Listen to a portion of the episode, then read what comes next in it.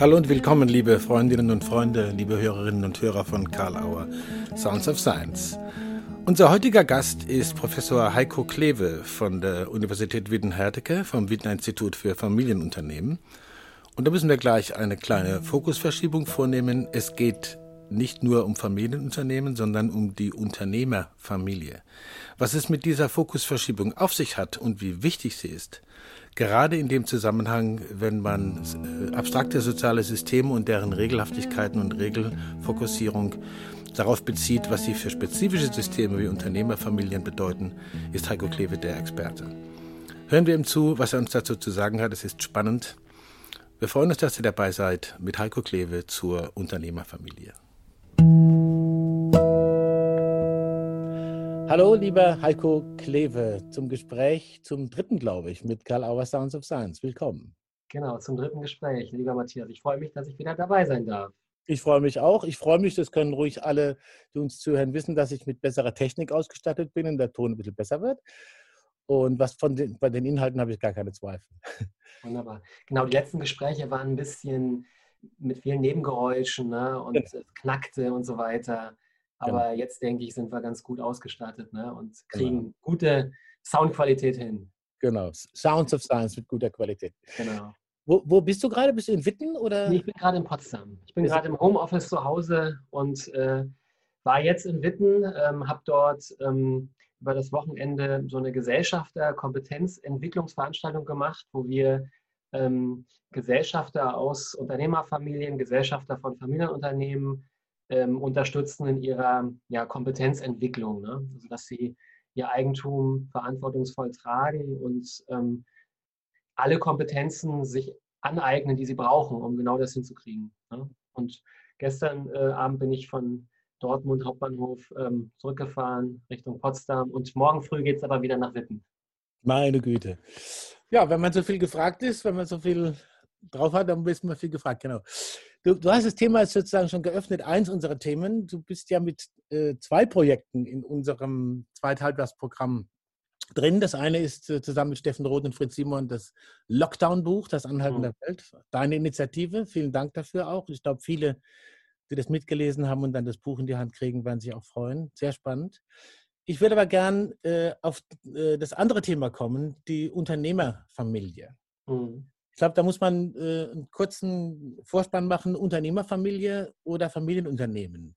Ja. Der Beginn des Interesses äh, an der Erforschung dieses Systemtyps, wenn man so sagen kann, waren ja Familienunternehmen. Du hast jetzt in den Jahren, die du diesen Lehrstuhl in Witten betreust, auch den Fokus ein bisschen eher dahin gerichtet, Unternehmerfamilien. Vielleicht willst du noch mal kurz sagen, worin besteht der Unterschied oder diese Fokusverschiebung? Familienunternehmen, Unternehmerfamilien. Genau. Ja, ich habe wirklich einen Lehrstuhl äh, seit drei Jahren in Witten, der hat den Namen Organisation und Entwicklung von Unternehmerfamilien. Ja. Mhm. Äh, neben diesem Lehrstuhl gibt es natürlich auch die ganz klassische Ausrichtung auf das Familienunternehmen in Witten, also aus einer betriebswirtschaftlichen Perspektive mhm. oder aus einer juristischen Perspektive.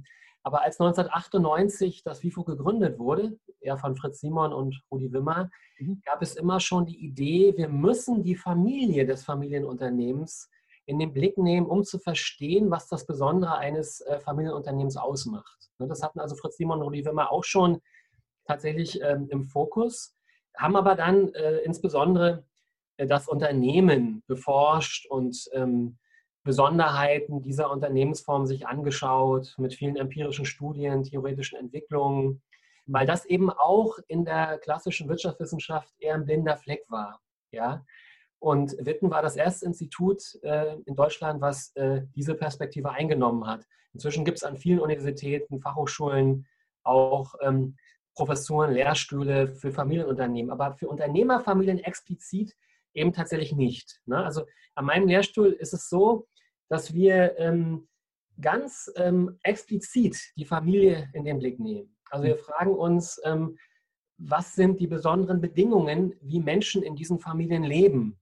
mhm. wie sie aufwachsen, ja, wie sie erzogen werden mhm. und wie sie ähm, etwas hinkriegen, was wir normalerweise in unserer modernen Gesellschaft ja nicht äh, praktizieren. Also Leben und Arbeiten, Leben und Geschäft sozusagen in einer Einheit zu vollziehen. Ja, wir differenzieren. Ne? Da ist das Private, da ist die Familie, ne? und mhm. auf der anderen Seite ist die Arbeit und dann reden wir von Work-Life-Balance, ja, und versuchen das zu trennen und so weiter, was ja jetzt durch den Lockdown auch ein bisschen schwierig geworden ist. Ne? Homeoffice ist was sehr Normales inzwischen geworden. Aber in Unternehmerfamilien ist dieses äh, Verwobene, ja, von Privatheit, Emotionalität, ja, ähm, engen Beziehungen und beruflichen Kontakten, geschäftlichen Beziehungen, was ganz normal ist. Mhm. Und das führt natürlich zu besonderen, ähm, manchmal auch Verwirrungen, ja, Ambivalenzen, Herausforderungen. Und diese schauen wir uns an am Lehrstuhl. Einerseits sozusagen schauen wir an, wie es läuft. Und zum anderen schauen wir an, äh, was die Familien auch tun oder auch tun könnten, um mit diesen Herausforderungen besser als bisher umgehen zu können. Also wir versuchen auch Beratungskonzepte zu entwickeln, die ähm, unterstützend sind, ja, damit eben äh, zum Beispiel eines der wichtigsten Themen in Familienunternehmen und Unternehmerfamilien erfolgreich realisiert werden kann.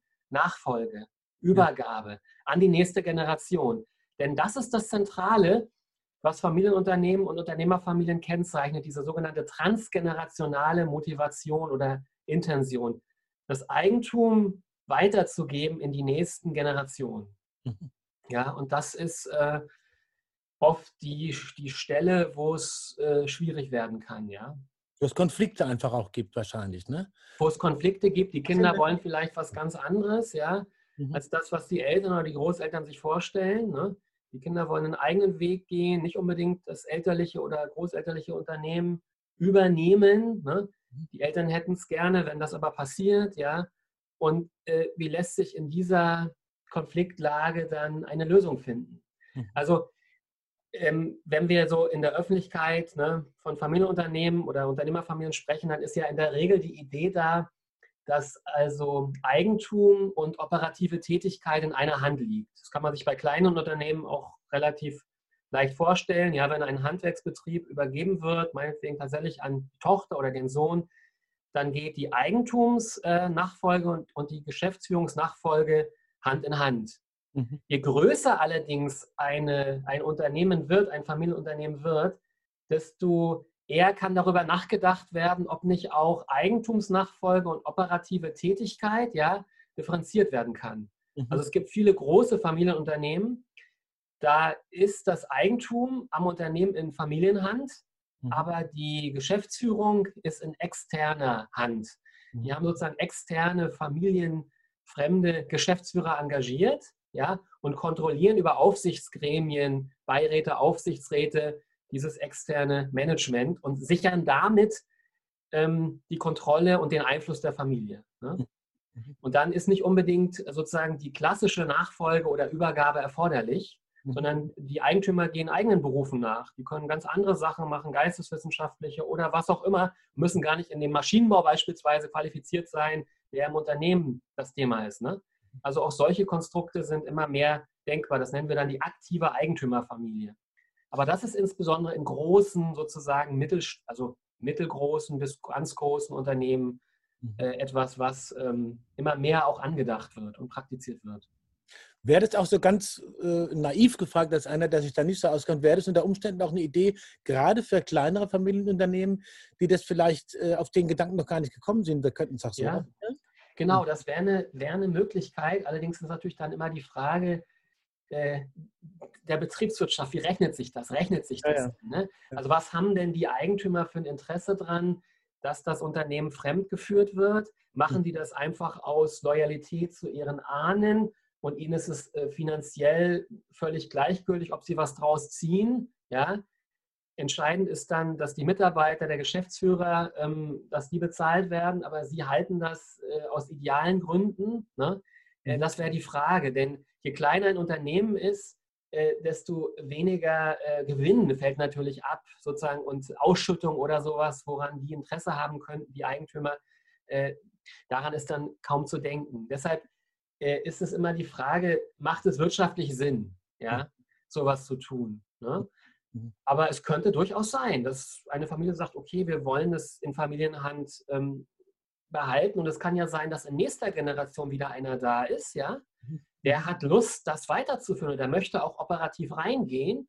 Und dann äh, engagieren wir die Fremdgeschäftsführer oder die fremden sozusagen Manager schon mit der Idee. Irgendwann kommt wieder ein Familienmitglied rein und stellen sich darauf ein. Und ihre Aufgabe wird es auch sein, dieses Familienmitglied dann auch reinzuholen, einzuarbeiten und so weiter. Auch solche Übergangslösungen sind denkbar. Mhm. Ja?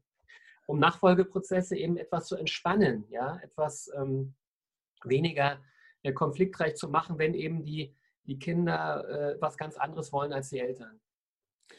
Das sind schon zwei Fragekomplexe, wie es immer ist, bei mir schon mhm. aufgetaucht. Ich muss die jetzt sortieren. Ja. Im äh, Untertitel zu deinem aktuellen Buch Die Unternehmerfamilie steht, wie Wachstum, Sozialisation und Beratung gelingen. Ja. Und dieser Begriff der Sozialisation im Buch selber hast du den ein bisschen differenziert zum Begriff der Erziehung. Genau. Das scheint ja manchmal mehr oder weniger synonym verstanden zu werden, aber wenn ich dich richtig verstanden habe, machst du da einen relevanten Unterschied. Willst du dazu was sagen? Genau. Also Sozialisation ist ein Prozess, der permanent abläuft. Ja? Also das ist etwas, was in den Beziehungen, die wir in unseren Familien vorfinden, wenn wir hineingeboren werden in dieses Familiensystem, ähm, geprägt wird, was sich dort vollzieht, unintendiert. Ja? Also äh, Sozialisation äh, geschieht in allen sozialen Kontexten, die wir erleben und natürlich in denen besonders stark, äh, denen wir hm, in extremer Weise ausgesetzt sind, täglich ausgesetzt sind. Und das ist natürlich ähm, insbesondere die Familie. Ne? Mhm. Also wir, wir wachsen hinein in ein Sozialsystem, ähm, von dem wir dann auch lernen, wer wir eigentlich sind. Also die Eltern sagen uns, wer wir sind. Also über, das, über die anderen lernen wir uns selber äh, kennen, beschreiben, erklären, bewerten, ja, unsere ganzen äh, Gewohnheiten, Verhaltensweisen, welcher Art auch immer, Selbstverständlichkeiten, Normalitäten, ja, das entsteht ungeplant im Sozialisationskontext ähm, der Familie. Ja? Mhm. Und Sozialisation ist auch ein Prozess, der lebenslänglich ist. Ne? Also von der, also ich wollte sagen, von der Geburt bis zum Tode, eigentlich vor der Geburt schon. Ne? Also er beginnt schon ähm, pränatal mhm. und äh, setzt sich natürlich fort, äh, letztlich bis zum Tode. Aber die Familiensozialisation ist besonders prägend, weil wir als kleine Menschen, als Babys, als Kinder ähm, in unserer Hirnstruktur besonders flexibel sind. Ne? Und das soziale Interaktion schreibt sich dann auch hirnorganisch ein.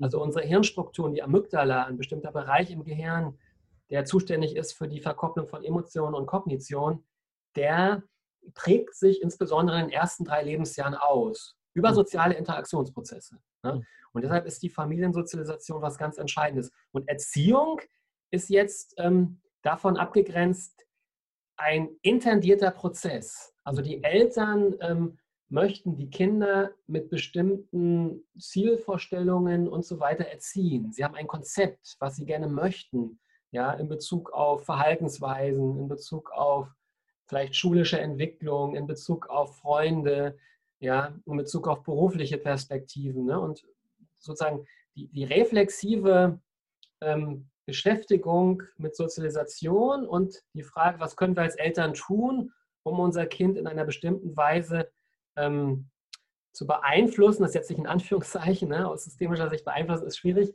äh, aber natürlich glauben Eltern erstmal, sie können, die, äh, sie können die Kinder bewusst natürlich beeinflussen und auch irgendwie kontrollieren und steuern. Also dieser Prozess, dieses, ähm, diese Motivation, das ist die Erziehung. Mhm. Und Erziehung und Sozialisation können natürlich auch auseinanderlaufen. Ne? Ich wollte gerade sagen, also die Beabsichtigung, oder du hast vom intendierten Prozess gesprochen, mhm. Oder von, von, der, von einem intendierten Vorgehen, das kann auch in Konflikt geraten mit dem, was Kinder in der Sozialisation erfahren. Da können genau. entstehen. Ne? In der Regel ist die Sozialisation das stärkere Moment, also im Vergleich mit, mit Erziehung. Ne? Mhm. Ähm, weil letztlich wirkt das, was Eltern leben, was Eltern im Kontakt mit den Kindern tun, ja, was sie äh, an Verhaltensweisen zeigen. Also diese Beziehungsfaktoren sind das ähm, besonders prägende für Sozialisation. Und äh, die wirken viel stärker, weil sie auch permanent sich vollziehen, als jetzt irgendwelche erzieherischen Aktionen, pädagogischen Aktionen. Mhm. Die können auch ähm, sag ich mal, äh, gewisse Widersprüche hervorrufen. Also die Eltern sagen, ähm, hot in der Erziehung, aber machen Hü in der Sozialisation. Also sogenannte Double Binds, ja, können sich da auch einstellen. Ne? Also das ist in Unternehmerfamilien häufig so ein Thema. Die Eltern sagen in ihrer erzieherischen Haltung, weil sie wissen, ja, die Kinder sollen sich entwickeln können, sie sollen ihren eigenen Weg gehen. Mach du dein eigenes Ding. Ich möchte, dass du glücklich wirst. Wähl den Beruf, den du gerne möchtest. Wir akzeptieren das. Insgeheim ja, haben die Eltern möglicherweise eine ganz andere Ausrichtung und wünschen sich sehr, dass das Kind ähm, ins Unternehmen geht, dass es da in die Nachfolge geht, ja. Und ähm, Kinder spüren sehr genau, Kinder, Jugendliche spüren sehr genau, was da äh, im Hintergrund noch reinspielt, ja, welche Wünsche die Eltern haben, ja, wo besonders die Zuwendung dann kommt, wo die Augen der Eltern leuchten, ja, wenn das Kind dies und jenes sagt. Ne? Mhm. Und das sind dann schon solche, sag ich mal, ähm, Widersprüche zwischen Sozialisation und zwischen ähm, vorgegebenen Erziehungsaspekten oder Erziehungspraktiken. Das klingt für mich auch alles so ein bisschen nach diesem Verhältnis, man sagt immer die Systemtheorie, der du ja mhm. auch äh, hold bist, wenn ich das so ausdrücken darf, und von der du viel äh, entwickelt hast und auch verwendest ist sehr abstrakt. Ja? Du hast ja. auch ein Buch davon geschrieben, es ist wichtig, obwohl man weiß, man gehört zu einem bestimmten Typus von Familie, respektive von, von Sozialsystem, auch die allgemeinen äh, Grundprinzipien jeden sozialen Systems zu verstehen, sowas wie wahrscheinlich Erziehung und Sozialisation, und dann wieder runterzubrechen äh, oder mit, mit Konkretion zu füllen. Ja. Äh, es steht ja auch im Untertitel Beratung. Ja? Mhm das ist ja wahrscheinlich auch mal ein zweischneidiges Schwert. Ich gehe davon aus, dass man manchmal Beratungsbedarf bei Unternehmen äh, sieht und äh, Unternehmen wird da nicht gesehen. Ja? ja. Oder wird, wird nicht so angenommen. Ja. Habt ihr damit nicht auch mehr wieder zu tun, wenn also, ihr mit Unternehmerfamilien arbeitet? Ja, also ich habe den Eindruck, ähm, mhm. es wird immer mehr äh, angenommen, immer mehr gesehen. Es wird, es ist, gibt immer eine größere Offenheit für Beratung jenseits von betriebswirtschaftlicher und juristischer Expertise. Also ähm, gerade ähm, in einer Zeit, wo wir auch unsere Beziehung zueinander sehr wichtig nehmen, wo wir ähm, auch miteinander, auch Eltern und Kinder in ähm, gute Beziehungen kommen wollen, auch ja, also das auch reflektieren und unsere eigenen vielleicht Erziehungspraktiken in Frage stellen. Also da entstehen doch auch ähm, große Bewusstseinsprozesse in Unternehmerfamilien, dass es wichtig ist, ähm, in die psychosozialen Dimensionen einzusteigen. Ja? Dass es wichtig ist, ähm, Emotionen ernst zu nehmen. Ja? Ähm, und dass es nicht mehr so sein kann wie äh, traditionell, äh, das Kind, der Jugendliche, der Nachfolger macht es genauso, äh, wie es die Eltern gemacht haben, die Großeltern gemacht haben und folgt sozusagen diesen, diesen Wegen. Ja? Also ich habe den Eindruck, ähm, es wird erkannt, dass es neue Arten von Aushandlungsprozessen geben muss für mhm. das gemeinschaftliche Leben miteinander. Ne? Und das ist so ein Bewusstseinsprozess, so ein Reflexionsprozess, ähm, der, hm, der da entsteht. Und äh, deshalb ähm, kommen auch viele Anfragen aus der Praxis bewusst mit der Perspektive, wir haben uns um die juristischen und betriebswirtschaftlichen Fragen gekümmert. So, das ist eigentlich relativ klar. Wir brauchen eher Unterstützung für die Beziehungsgestaltung miteinander. Ja, da wollen wir ähm, etwas äh, lernen und neue Wege finden. Und manchmal ist es auch so, dass in Familien, in Unternehmerfamilien besonders, kann ich gleich noch sagen, warum das da besonders ist, dass wir ja aus unseren sag ich mal, Geschichten, aus unseren Familiengeschichten Probleme mitschleppen. Wir schleppen alte Konflikte mit von mhm. unseren Eltern, Großeltern, ja. Und die werden in der Gegenwart ausgetragen. Ja? Ungelöste, kann man das so sagen? E ungelöste. Mhm. Ungelöste Konflikte, genau. Mhm. Und ähm, in Unternehmerfamilien ist das besonders deshalb ähm, relevant, weil wir teilweise Familien haben, die recht groß sind, also wo der Besitz, wo das Eigentum sozusagen in unterschiedlichen Stämmen manchmal auch äh, vorhanden ist. Also es gibt unterschiedliche Cousins, Cousinen, die haben Eigentumsanteile ja, am Unternehmen. Und ähm, wenn die jetzt alte Konflikte mitschleppen, die von ihren Eltern kommen, ne, dann mhm. können sie nur schwer miteinander auch in gute sachliche Entscheidungsprozesse kommen, weil immer Emotionales reinschwappt, was aus der Vergangenheit kommt.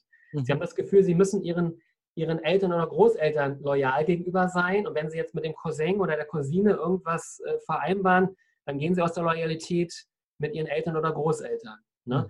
Und deshalb ist es ganz wichtig, diese alten Konflikte aufzuarbeiten, rauszuholen, anzuschauen, ja, und ähm, sie zurückzugeben, sozusagen in die Vergangenheit, sagen, okay, das waren die Konflikte der Alten, ja, wir achten die, wir anerkennen die und wir sehen die jetzt, ja, aber wir befreien uns davon, wir trennen uns davon ab und kommen, und das nennen die, wird manchmal genannt, in ein horizontales Commitment. Wir müssen ein horizontales Commitment in unserer Generation erzeugen und aus mhm. diesem vertikalen Commitment sozusagen in Richtung Vergangenheit rauskommen.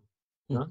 Das sind zum Beispiel solche Themen, die eine Rolle spielen ich gehe mal davon aus, äh, das gibt, gibt, mir jetzt die Möglichkeit, die vorhin liegen gelassene Frage äh, rauszuholen. Ja. Äh, du bist ja auch bekannt dafür und schon sehr erfahren darin in einer ganz besonderen methodischen Form. Mhm. Das heißt Organisationsaufstellungen und Systemaufstellungen. Das klingt ja. mir danach, dass das wahrscheinlich sehr hilfreich sein kann, auch das mhm. Leuten anzubieten, da zu gucken. Ihr werdet ja im, im nächsten Jahr, äh, Ante Chira und du, mit in, im Mai 21 bei Simon Weber Friends dazu auch äh, Ausbildungen und Weiterbildungen und, und Seminare anbieten. Also äh, was du jetzt gesagt hast, vertikale zu horizontalen ähm, Wahrnehmungsfeldern machen, sind da solche diese Aufstellungen und was ja. muss man sich darunter vorstellen, ohne das jetzt ganz explizit zu machen? Ja, also Aufstellungen äh, helfen ähm, in dreierlei Weise, diese Prozesse ähm, zu vertiefen. Also man muss nicht unbedingt oder ist es nicht unbedingt erforderlich, jetzt auch real aufzustellen, ja, reale Aufstellungen durchzuführen. Ähm, aber diese Bilder und äh, diese inneren Vorstellungen auch, ähm, wie Menschen zueinander positioniert sind, ne, die helfen sehr, ähm, Klärungsprozesse hinzukriegen. Also jetzt kann sich ein Nachfolger zum Beispiel fragen, wo steht eigentlich ähm, wo stehen eigentlich die Eltern? Wenn er sich vorstellt, ja, wo, wo sind die Eltern eigentlich gerade? Stehen die vor ihm? Stehen die an den Seiten? Stehen die hinter ihm? Ne? Und ist es so eine, ist es bei uns Menschen eine, hm, ja, kann man immer wieder sozusagen beobachten, ein, ein Prinzip, dass wenn etwas hinter uns steht, ähm, das bestenfalls als eine Stütze, als eine Stärkung angesehen wird. Es steht mir im Rücken, es hilft mir, es stärkt mir den Rücken. Ja? Das sind ja so Bilder aus den Aufstellungen. Also mhm. Aufstellungen können über äh, Räumlichkeit menschliche Beziehungen sichtbar machen. Mhm. Das kann man auch aufzeichnen oder mit Moderationskarten auf den Boden legen, ja, und dann kann man darüber reflektieren. Also Aufstellungen ermöglichen uns räumliche Bilder zu menschlichen Beziehungen. Und das lässt sich sehr schön mit Unternehmerfamilien machen. Das ist ein Aspekt. Ein zweiter Aspekt, den ich gerne noch sagen will, Aufstellungen ja. ermöglichen uns, in die emotionale Tiefe zu kommen, also etwas zu spüren, ins, ins, ins Wahrnehmen zu gehen, also nicht nur den Kopf dabei zu haben, darüber nachzudenken, sondern wirklich zu spüren, wie ist es denn jetzt an dieser Stelle der Mutter oder dem Vater meinetwegen gegenüber zu stehen oder dem Unternehmen, das Unternehmen an der Seite zu haben, was passiert bei mir emotional, ja? Hm. Und wie kann ich das so für mich variieren, dass sich Emotionen einstellen, die ich positiv bewerte, die ich Körper angenehm finde. sozusagen. Ja? Der Körper ist quasi die Resonanzebene. Der Körper ist die Resonanzebene mhm. äh, und eine, eine, eine sage ich mal, ähm, ja, eine Wahrnehmungsebene, äh, die mir unmittelbar sagt, ja, ähm, wie sich das eben anfühlt und äh, was es mit mir macht. Und ein dritter Aspekt ist, ähm, wir können darüber damit dann auch Bedeutung konstruieren, Sinn konstruieren, ja, neuen Sinn vielleicht, ja, der passender ist als der äh, bisherige. Ne? Das mhm. ist eigentlich das, was bei Aufstellungen so wirkt. Also die Raumsprache, die empathische mh, hm, Wahrnehmung, das in die Gefühle gehen und drittens ähm, neue Deutungen, neue neue Sinnzusammenhänge zu finden, die passender sind als die bisherigen. Könnte man sogar sagen, so, so weit gehen zu sagen, nicht, dass das jetzt sofort jeder, jede Entscheidung klar macht, aber dass sie auch Entscheidungshilfen sind? Ja, auf jeden Fall. Ne, es gibt eine ganz spezielle Aufstellung, ähm, die hat den etwas ähm, ungewöhnlichen Titel Tetralemma-Aufstellung. Ne? Ah, ja, okay, ja. Und die hilft dabei, solche Entscheidungssituationen zu reflektieren. Also zum Beispiel ein ähm, ein Nachfolger äh, fragt sich vielleicht, okay, soll ich jetzt in die Nachfolge gehen oder soll ich nicht in die Nachfolge gehen? Und er hat schlaflose Nächte, es schwappt hin und her. Mhm. Entweder ich gehe oder ich gehe nicht. Er hat diese, sage ich mal, klassische abendländische Entweder-Oder-Perspektive im Kopf. Eins oder null, ja oder nein, schwarz oder weiß. Mhm. Das Spannende ist jetzt mit dem Tetralemma, wir führen mindestens zwei weitere Perspektiven ein. Also eine dritte Perspektive ist die Beides-Perspektive. Ja, vielleicht geht ja beides. Mhm. Sowohl reingehen als auch draußen bleiben, um mal ein Beispiel zu nennen. Man kann die Zeit einführen. Also ich gehe irgendwann rein, aber ich brauche noch drei, vier, fünf Jahre und da mache ich was anderes. Da mhm. gehe ich in die Welt, da äh, arbeite ich in einem anderen Unternehmen und muss erst mal schauen, ob ich denn auch woanders erfolgreich sein kann. Ja? Und wenn ich dann woanders erfolgreich sein kann, kann ich mit viel größerem Selbstbewusstsein zurückgehen in das familiäre Unternehmen und werde wahrscheinlich auch ganz anders akzeptiert von den Mitarbeitern. Ja? Mhm. Das wäre so eine Beides-Perspektive. Ne? Mhm. Und dann gibt es eine vierte, keines von beiden. Da wird gefragt, worum geht es denn eigentlich? Was sind denn die Themen dahinter? Ne? Mhm. Und es könnte vielleicht bei diesem Menschen, bei diesem Nachfolger darum gehen, dass er sagt, okay, ich habe immer gesehen, wie meine Eltern nur für das Unternehmen leben, wie sie alle ihre äh, privaten Themen dem Unternehmerischen unterordnen. Ja, also möchte ich eigentlich nicht leben. Ne? Mhm. Da geht es um so grundsätzliche Fragen, wie das Leben organisiert werden soll, um modisch Work-Life-Balance. Ne? Und dann kann man das klären. Also kann er sagen, okay, wenn ich es mache, dann möchte ich aber mehr Freizeit haben, dann möchte ich einen angenehmeren und passenden Ausgleich zwischen dem privaten und dem beruflichen haben. Da möchte ich mich von meinen Eltern oder meinem Vater oder meiner Mutter etwas abgrenzen. Mhm. Ne? Und solche sage ich mal, solche Reflexionsprozesse ähm, sind möglich mit dem sogenannten Tetralemma. Ne? Mhm. Und zum Beispiel in ähm, Konflikten, wo es darum geht, dass ein Nachfolger sich fragt, soll ich jetzt rein oder soll ich nicht rein? Mhm. Ja? Sozusagen die, die Fortführung von Dilemma. Das Dilemma ist diese ja. Entweder-Oder-Geschichte und Tetra genau. ist vier griechisch. Ich genau, Tetra ist vier. Also wir ja. haben ja beim Karl-Auer Verlag äh, sozusagen zwei Protagonisten auch dieses Modells. Ja. Das ist der Fritz Siemann, der geht von vier Positionen aus, und der Matthias äh, Wager von Kibet und die Insa Sparer äh, gehen von äh, fünf Positionen aus. Mhm. Wir bleiben jetzt mal bei den vier Positionen. Also, genau. also das, die erste ist das eine, die zweite ist das andere. Das sind diese Dilemma-Positionen. Ne? Das eine und das andere. Also soll ich in das Unternehmen gehen? Ja, ich gehe rein, ist die eine Position. Nein, ich gehe nicht rein, ist die andere Position. Mhm. Dieser Konflikt. Und jetzt wird eine dritte Position eingeführt, die wird beides genannt oder sowohl als auch. Mhm. Jetzt kann man sich fragen, wie soll das denn gehen? Ja? Sowohl als auch, ich gehe rein und gehe nicht rein. Und da habe ich ein Beispiel gebracht. Es gibt ja. viele, aber mit dem einen kann man es, glaube ich, nachvollziehen. Ja, ich gehe rein, aber erstmal noch nicht. Ich nehme mir erstmal Zeit für etwas anderes und ähm, später gehe ich rein. Also ich baue die Zeit ein, ich sozusagen, ich ähm, komme aus der Paradoxie raus, indem ich Zeit einführe. Ja. Ne? Jetzt noch nicht, aber später. Ne? Das ist eine Variante, um auf beides zu kommen. Und das wären dann vielleicht Aushandlungsprozesse mit, dem, mit den Eltern, ne? das zu klären. Und die vierte Position, das ist die Weder-noch-Perspektive oder keines von beiden. Mhm. Und da wird in der Regel gefragt, gibt es denn hinter dieser Situation, also hinter dieser Frage, ich gehe rein oder ich gehe nicht rein ins Unternehmen, gibt es da noch andere Themen, mhm.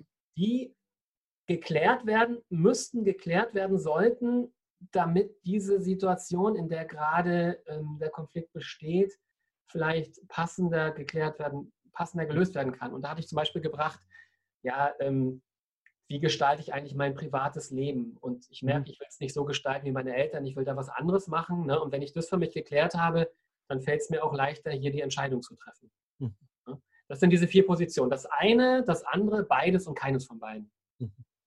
Wenn man das so hört, denke ich sofort, ist jedem klar, dass da was aufgeht. Ja? Genau. Als, als, als neuer Möglichkeitsraum, wie konkret ja. auch immer ist.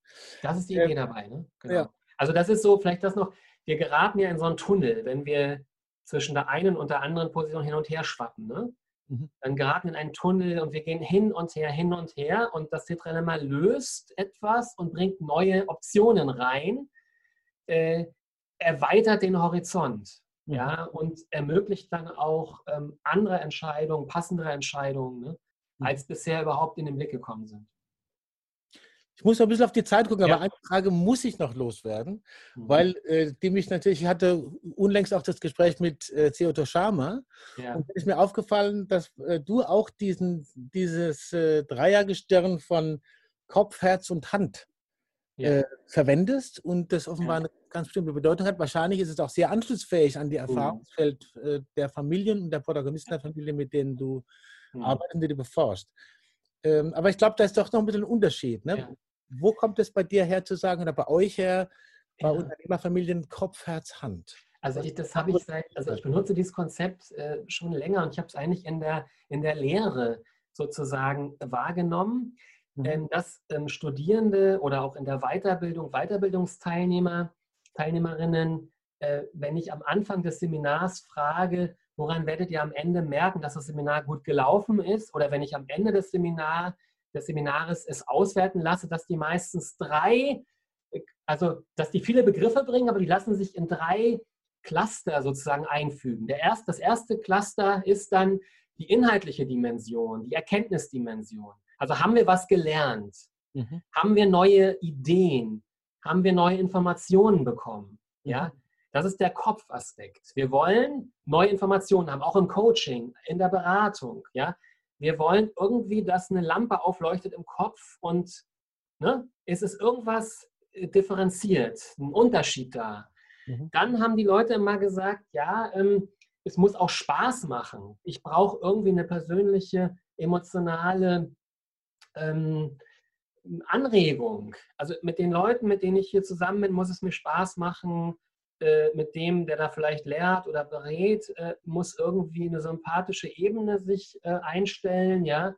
Und ich will auch emotional, dass es mir danach besser geht. Ich will also einen emotionalen Gewinn, Ja. ähm, den ich tatsächlich an meinen Gefühlen merke. Ja, das ist dieser Herzaspekt. Und Mhm. drittens sagen die Leute, ja, ich will, ich will was haben, womit ich dann auch was machen kann. Ich möchte gerne etwas umsetzen, ich möchte etwas anders machen in der Welt, anders als bisher. Ne? Und da möchte ich Handwerkszeug bekommen. Das ist bei Unternehmerfamilien so, ne? die sagen, okay, ich will jetzt, ich muss jetzt ein Gespräch führen ähm, in der Familie und ich hätte gerne ein paar Tools, wie ich das Gespräch so führen kann, dass sich die Wahrscheinlichkeit erhöht, dass wir gute Lösungen am Ende finden. Ne? Oder äh, Studenten im Seminar, Weiterbildungsteilnehmer wollen irgendwelche Methoden haben, wie sie äh, qualifiziert ähm, irgendwelche Aufgaben besser zu bewältigen als bisher. Das ist der Handaspekt. Mhm. Und das kannst, habe ich immer wieder festgestellt. Du kommst immer wieder auf diese drei, auf diese drei Dimensionen. Ich nenne das äh, auch KEA-Dimension, Kognition, Emotion, Aktion. Und das habe ich das mal intensiver mir angeschaut, intensiver geforscht. Was ist das eigentlich? Äh, womit hat das was zu tun? Da bin ich auf Pestalozzi gekommen, der ja in der Pädagogik, ähm, also ein, ein Begründer der, der, der Reformpädagogik, der fortschrittlichen Pädagogik äh, Mhm. ist, äh, ein Schweizer, der hat äh, von Kopf, Herz und Hand gesprochen. Ja? Dann bin ich bei Matthias Wager von Kiebelt in Sparer fündig geworden.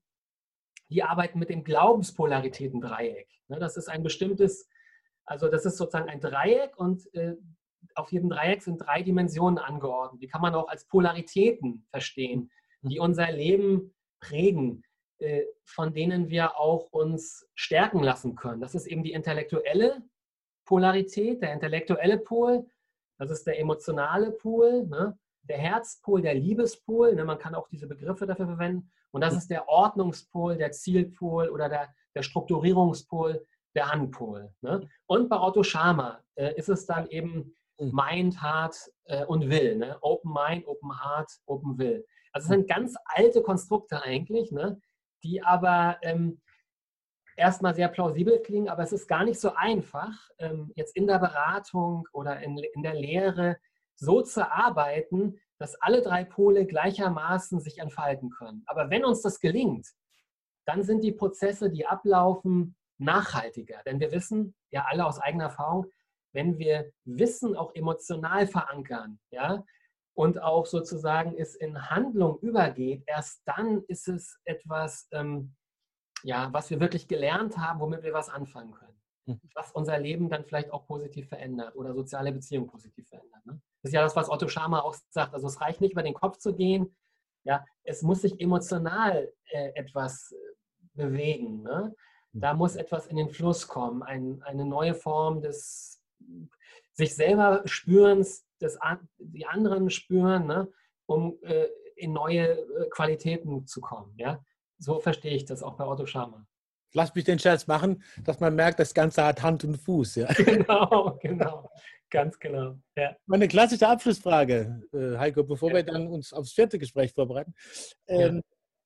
Gibt es irgendeine Frage, wo du dachtest, oh, die kommt bestimmt, das würde mich interessieren und so, und jetzt kam die nicht. Und du ja. würdest sagen, okay, dazu sage ich jetzt aber noch was. Genau, vielleicht noch ein Aspekt. Also äh, eine, hm, sag ich mal, vielleicht Innovation ist, ähm, dass ich eine Unterscheidung einführe, die finde ich so noch nicht bei Fritz B. Simon ähm, äh, in seinem schönen Buch ähm, Einführung in die Theorie des Familienunternehmens. Da ist ja auch die Familie Thema, aber vor allem das Familienunternehmen. Er spricht dann oft auch von Unternehmensfamilie. Ne? Mhm. und äh, ich gehe davon aus, dass die Unternehmerfamilie in Unterscheidung gesetzt, in Unterschied, Differenz gesetzt werden kann zur Familie des Familienunternehmens. Also für mich ist die Unternehmerfamilie also die, äh, die Bewusstwerdung der unternehmerischen Verantwortung. Also eine hm, Unternehmerfamilie ist sich darüber klar geworden, äh, dass sie nicht nur irgendwie ein Unternehmen als Anhängsel hat oder so, ja, mhm. das irgendwie vielleicht Benefits bringt oder belastend ist, sondern sie ist sich darüber bewusst geworden, dass sie eine Verantwortung hat, dieses Unternehmen in die nächsten Generationen zu tragen, dass es da Mitarbeiter gibt, äh, die Arbeitsplätze haben, denen die Familie verpflichtet ist, dass es Kunden gibt, mhm. ne, dass es eine Gesellschaft gibt, gegenüber der eine Verantwortung auch zu zeigen ist, ja, weil Eigentum verpflichtet, dieser klassische Satz. Ne? Also mhm. und für mich ist die Unternehmerfamilie äh, sozusagen dieses, äh, dieser Bewusst, also das ist das Ergebnis des Bewusstwerdungsprozesses. Ne? Und da habe ich im Buch auch ähm, etwas dargestellt, was in Witten von äh, Tom Rösen, Aris von Schlippe, Thorsten Groth auch entwickelt wurde, was Familienstrategieentwicklung genannt wird. Ne? Also die Familie entwickelt eine Strategie und in dieser Strategie, durch diese Strategie wird ihr bewusst, ja, was es eigentlich heißt, Unternehmerfamilie zu sein. Und das mhm. hat sie in der Semantik, in der Bedeutung dann verstanden, aber sie schafft sich auch Strukturen, ja, die diese sage ich mal, Bewusstwerdung stützen und dann auch in die Zukunft tragen. Ne? Also das ist sozusagen mir ganz wichtig, dass da auch so ein ja, Professionalisierungsprozess von Unternehmerfamilien mit einhergeht, der in dem mhm. Buch äh, sehr stark gemacht wird. Und das ist für kleine, kleine Unternehmerfamilien, kleinere bis mittlere, ganz interessant, sich damit zu befassen und natürlich insbesondere auch für Unternehmerfamilien, die große Unternehmen verantworten. Bleibt nur, danke für diesen Hinweis, das finde ich nochmal eine sehr interessante Differenzierung äh, womit habe ich es zu tun, mit welchem Aspekt von, von Familiarität im Kontext von Unternehmen. Genau. Ich freue mich auf unsere nächste Begegnung und äh, freue mich, dass es dieses Buch gibt. Ja, freue mich auch sehr. Äh, dass wir uns gesehen haben und ich freue mich darauf, wenn wir uns live wiedersehen und weitersprechen irgendwann für Karl Auer Sounds of Science und gut im Kontakt bleiben. Heiko. Wunderbar, ich danke dir. Zeit. Vielen Dank. Bis okay. bald. Danke. In seinem aktuellen Buch Die Unternehmerfamilie hat Heiko Kleve das auch noch sehr ausführlich und spezifisch äh, ausbuchstabiert in verschiedenen Beiträgen mit verschiedenen Konzentrationen auf unterschiedliche Problemkontexte, die Unternehmerfamilien besonders kennzeichnen und eben auch vielleicht verwandte soziale Systeme. Schön, dass ihr dabei wart. In der kommenden Woche werden wir Dirk Becker zu Gast haben und in der Woche darauf haben wir Peter Stierli und Heidi Ehrensperger zur Besonderheit von Gruppendynamik in pädagogischen Kontexten zu Gast. Vielleicht dreht sich das auch noch rum, das werdet ihr selber feststellen, wenn ihr am nächsten Mittwoch wieder dabei seid bei Karl Auer Sounds of Science. Und natürlich am Wochenende bei der Autobahn-Universität, dem Fundus aus der Geschichte systemischen Denkens. Danke fürs Zuhören und bis zum nächsten Mal. Gute Zeit.